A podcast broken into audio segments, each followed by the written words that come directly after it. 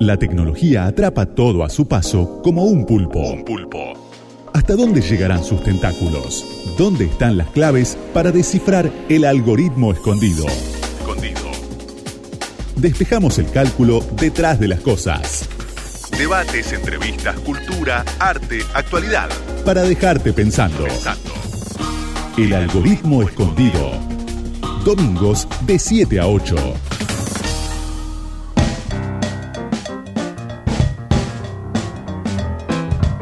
Muy, pero muy, pero muy buenas tardes, Santi Martínez Laino. ¿Cómo anda? Muy bien, Micaela Mendelevich, acá en Radio con vos estamos. Nos decimos los nombres, me gusta, nos decimos los nombres. Estamos acá, Santi Martínez Laino, Micaela Mendelevich, en Radio con vos hasta las 8, acompañándolos. Hasta las 20. Hasta las, bueno, sí, 20, 8. 8 pm. 8 pm, claro. Eh, ¿vos, Nochecita. decís- ¿Vos qué decís en tu vida normal? Empezamos con 20 sol y terminamos con de noche. Ya no sé, está yéndose el sol a esta hora. Vos pues estás acá encerrado, no ves nada, pero 7 y cuarto está Sí, es cierto. Eh, está anocheciendo muy temprano, sí, se está yendo el sol temprano. Es lo menos lindo de cuando nos vamos acercando al otoño, ¿no? Que se acorten los Claro, días. hasta junio, el 21 de junio, que es el día más corto. Es lo que hay, es lo que hay. Eh. Pero nosotros estamos acá acompañándolos, no importa cómo esté afuera, porque están con la radio prendida, nos están escuchando. Somos un programa de tecnología distinto, vamos a hablar de todo un poco. Tenemos programón para hoy.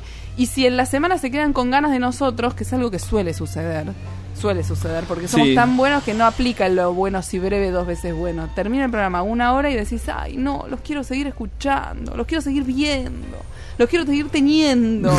y ahí entonces entran a Instagram o a Twitter y estamos en arroba algoritmo 899. Y ahí vamos a colgar este nuestro, nuestros programas, para un link para, para que nos puedan escuchar en cualquier momento. Claro, lo y Además, vez. además de decir que las entrevistas que vamos haciendo las vamos colgando en la página de la radio, radioconvoz.com.ar. Tengo una propuesta para hacerte. Eh, ¿Hay algo peor que la charla de primera cita? Cuando tenés que, eh, primera cita de Tinder, lo que sea, no tenés ganas de contarle al otro lo que sos, lo que haces, ya no, da- no dan ganas de todo eso, realmente. Entonces vos vas y le decís, no, mira, entra a My Activity de Google, yo te paso mi perfil, eso es lo que usan las empresas para vender mi información, más o menos eso es lo que soy. Eso es lo que soy. Según Google, más o no, no la pifia tanto, te digo. No. Más o menos eso es lo que soy. Y me parece que está buenísimo para no te, te ahorras como el primer paso. vas Ahora tremendo, ¿no? Porque está todo. Está todo. Vos entrás, la página es así. Es myactivity.google.com y ahí está todo el perfil de lo que Google sabe de vos. Todo, todo, pero aparte los recorridos, qué hiciste, aparte hay cosas que por ahí te, te olvidaste, ¿viste? Este, yo qué sé, hace tres años atrás, ¿qué hiciste el 25 de agosto del 2017? Sí. Yo- no, y ahí está lo que hiciste. Si te sacaste una foto, está la foto. Me impresiona mucho que hay cosas que, que, que dice de mí y que no sé si me ponen muy orgullosa. Como, no sé, hay algunas de- partes del perfil que me, me dan un poquito de cosa. Y después hay una que quiero decirle a Roberto Google que, que no es así. Porque dice que me gusta el squash. Yo creo que entiende que squash es padre. Pero y no me gusta. ya el vamos a ver, me parece, pero capaz que vos te estás ocultando, estás ocultando que en, en- en- en el fondo te, te gusta el squash, Por el ahí, te- claro, por ahí te, te determina gustos futuros. No, paso mucho por una cancha de pádel, entonces piensa que me gusta el pádel, pero ahí se confundió. Pero la verdad que en, en términos generales la pega mucho. Y sí. Mucho. No, no, aparte lo que es increíble porque vas des- desplegando este, cada una de las aplicaciones por las que estuviste, cada uno de los home banking por los que estuviste, cada uno de los de los de las búsquedas que hiciste. Dice que me Y- gustan las flores y las hamburguesas. Las flores las- Las- juntas No sé, ahí. con ketchup. Me da como un poco de cosa todo. myactivity.google.com y abajo de todo, chiquitito, después de que te de que te desnudó el alma, el alma digital, dice que te prometen que no van a vender juá, juá, juá, juá, tu información a ninguna empresa. Está peligroso, ¿no? El tema, el tema de los datos es algo peligroso. Me parece que, que eso tiene que ver un poco con, con lo que vamos a ver en este programa.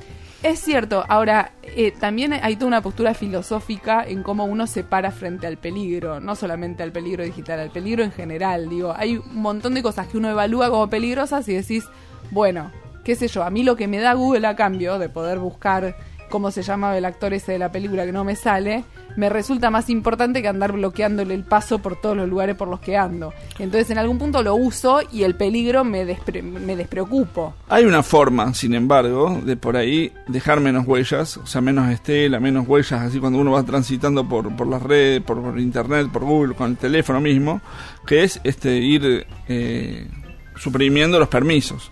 Es mucho más engorroso, es más, más problemático, es más, más molesto, pero si uno lo va suprimiendo la localización, va suprimiendo diferentes cuestiones, entonces son menos los datos que van quedando para Roberto Google. A mí me gusta tanto Gomer que cada vez que me ofrece cookies le digo que sí, me da cosa decirle que no a las cookies. ya venimos. La tecnología avanza y miles de algoritmos se meten en tu vida. Santiago Martínez Laino te cuenta cómo descifrarlos. El tiempo pasa rápido, un año pasó de la pandemia, es momento de hacer un balance. Así es. Eh, es como, como decías vos, o sea, nos estamos acercando en esta semana al 19 de marzo. Aquel 19 de marzo que donde se inició la cuarentena, el ASPO, esa palabra rara que empezamos a usar hace un año, el confinamiento, o ese momento que nos unificó a todos frente al coronavirus. Sin duda va a quedar en la historia como un punto de inflexión ese día que predeterminó un 2020 totalmente raro, muy particular. Muchas y muchos de este último año lo vieron, lo vivieron con la tristeza de quienes perdieron seres queridos, o los tuvieron internados, o la angustia de no poder salir, o de un año completamente raro, sin clases, sin, con un montón de preocupaciones. En ese momento se tomaron este, las desigualdades que nos atraviesan como en general, las desigualdades de clase, las desigualdades económicas, las desigualdades de género asomaron cada vez más fuerte. Algunos pensaron, pensamos que, bueno, podía ser una buena oportunidad para cambiar un montón de cosas. Sin embargo, este, eso se mantuvo. En este año también se escribieron un montón de libros. Este, cada, algunos pensadores, filósofos al principio aprovecharon para ratificar sus, sus principios, o sea, lo que creían que iba a pasar inexorablemente en el, en el futuro dijeron, bueno, se va a cumplir con esto de la pandemia, se va a acelerar los tiempos y vamos a llegar hasta ese momento que pasa esto. Bueno, no, la realidad es que cada uno mantuvo sus tesituras y frente a eso este, seguimos viviendo y se fueron abriendo cada vez más los lugares. Pero hay algo que, que nos sirvió durante este año, que fue destacar un poco más lo de la ciencia y la tecnología. Nos sirvió para, para entender por qué sirve para la búsqueda de medicamentos, de tratamiento para el COVID, ¿Para qué sirve a la hora de, buscar este, algunos desinfectantes o barbijos que tienen, por ejemplo, los Atom Protect, estos que tienen este, nanotecnología?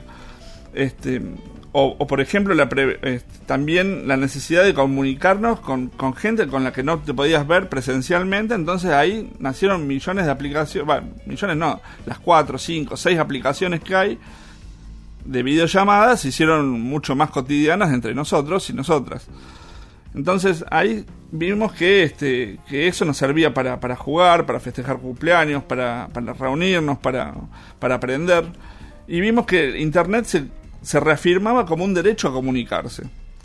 Esto nos dejó algunos debates y algunas premisas que tenemos que tener presentes. Primero, que las desigualdades se tienen que achicar, este, tanto en lo económico como entre varones y mujeres y diversidades, a nivel de acceso a la tecnología también se tienen que achicar esas desigualdades. Esto significa que podamos tener eh, en cualquier lugar de nuestro país el mismo un buen ancho de banda para comunicarnos. Después este, tiene que ver con que podamos lograr mayor eh, acceso a la tecnología y a la ciencia y que haya mayor este, promoción de esto. Esto es muy importante. En un, un, ranking que se publicó hace un tiempo sobre 2020, el WIPO, que sobre la innovación a nivel mundial, se determina que Argentina está en el, puesto número 80. Está en la mitad de tabla para abajo. Eh, igual no es para ver una cuestión de solamente de marca de dónde estamos, pero es importante tener en presente que la cuestión de la ciencia y la tecnología nos ayuda como país, no solamente en una marca individual, sino como país en lo, colectivo. Tiene que ver con una cuestión de soberanía, tiene que ver con una cuestión de calidad de vida de la gente y para eso me parece que lo tenemos que tener cada vez más presente hacia adelante para que justamente podamos pensar con otra con otra forma de solucionar la vida a cada una de las personas que, que vivimos en nuestro, en nuestro país.